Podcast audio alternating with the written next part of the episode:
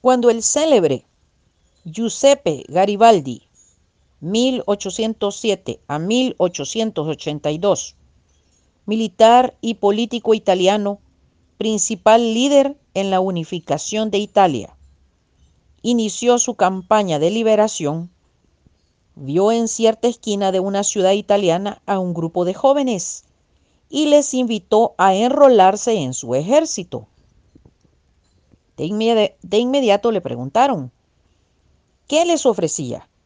A lo que el gran patriota italiano contestó, solamente penurias, hambre, sed, harapos, noches de insomnio, pies lastimados por las largas marchas, incontables privaciones, pero al fin la victoria en la causa más noble.